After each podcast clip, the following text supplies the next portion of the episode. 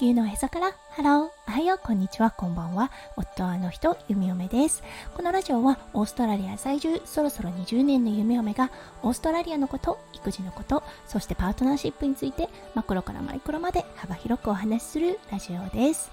今日もこのラジオに遊びに来てくださってありがとうございます。今日は2023年1月17日火曜日ですね。皆さんどんな火曜日の午後お過ごしでしょうか？はい。弓嫁は昨日ね、オンコールだったんです。だからね、やっぱりすごく眠りが浅かったです。夜中に何度も目が覚めてああもしかしたら電話鳴ってたかもみたいな感覚に陥りましたうーんどうしてもね慣れないんですねこのオンコールシフトはい、ということで今日はすごく濃いコーヒーを飲んで活動をしています。はい、それでは最初のコーナー、レックスの大好き、今日の Aussie English。今日のワードは heaps。はい、これ H-E-A-P-S、heaps と言います。はい、これね、 very much とかの very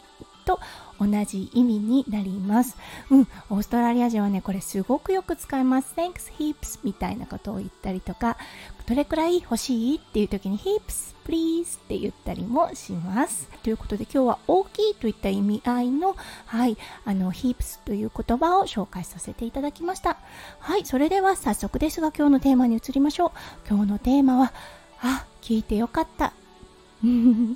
ね、これだけだと何かなって思いますが、はい、これについてお話ししたいと思います。それでは今日も元気に読み読めラジオをスタートします。はい、実はね、今日息子くんを歯医者に連れて行きました。もうオーストラリアの歯医者ってね、めちゃめちゃ高いんです。一応プライベートヘルスっていうのには加入しています。それにね、加入していてもあっという間に限度額に到達してしまい、そう、自分のね、ポケットから払う羽目になるといったね、この本当に高いオーストラリアのデンティスト。そう、息子くん3歳になったっていうことで、先日夢嫁が歯医者に行った時に先生からねそろそろ歯の様子確認しといた方がいいねと言われましたはいそしてね予約が取れたのが今日だったんですねうん前の放送を聞いてくださっている方お分かりだと思いますが弓嫁ね息子くんの3歳児検診の時に歯に歯垢がついていてそこをね指摘されてしまったんです。そこからねもう歯ブラシ結構力を入れて頑張ってきました。今日はね息子くんが主役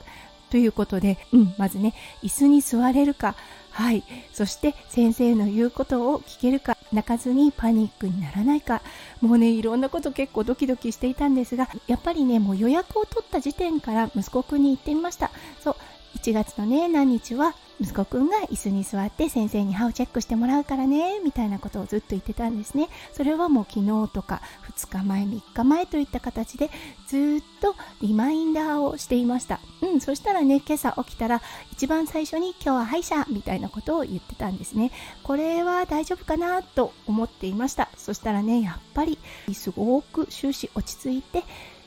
先生にねあの歯科検診っていうのをしてもらいました。はい、今日のサムネだったんですが、息子くんがサングラスをかけています。これだったんですが、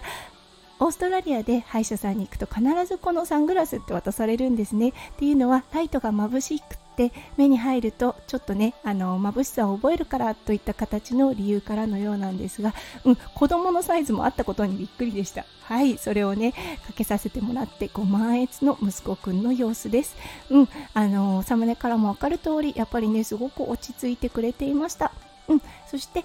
はい、あの、心配していた思考の方もしっかり取れているということですごくね一安心しました。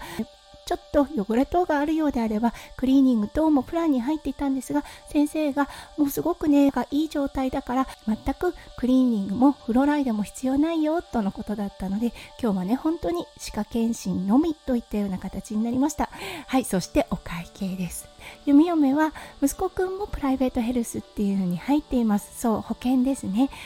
はい、そして今日ね、請求されたのが90ドルだったんですね。ああ、ーと思ったんです。っていうのはね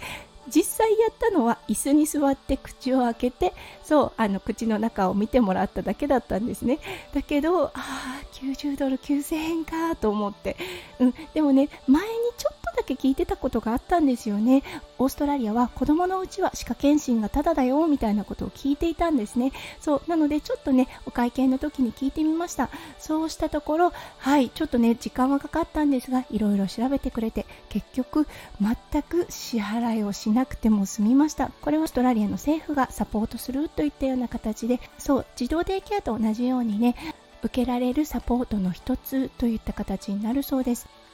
2年間で上限が10万円だそうです。そうそれが18歳まで使えるとのことであよかった聞いてって思いましたよね。うん。っていうのは知らずに通り過ぎてしまっていたらずっとねこれから支払いが続いていたというような形になりますので年に2回を18歳までそしてね虫歯等があった場合はその料金も払っていたと考えるともうねわあよかった。聞いてって思った一件となりました。うん、日本では教えてくれるだろうって思いますよね。そうだけどねオーストラリアは結構ね聞かないと教えてくれないっていうことが多いんですよね。はいなので今日はねふと思って質問を投げかけて本当に良かったなっていうお話をさせていただきました。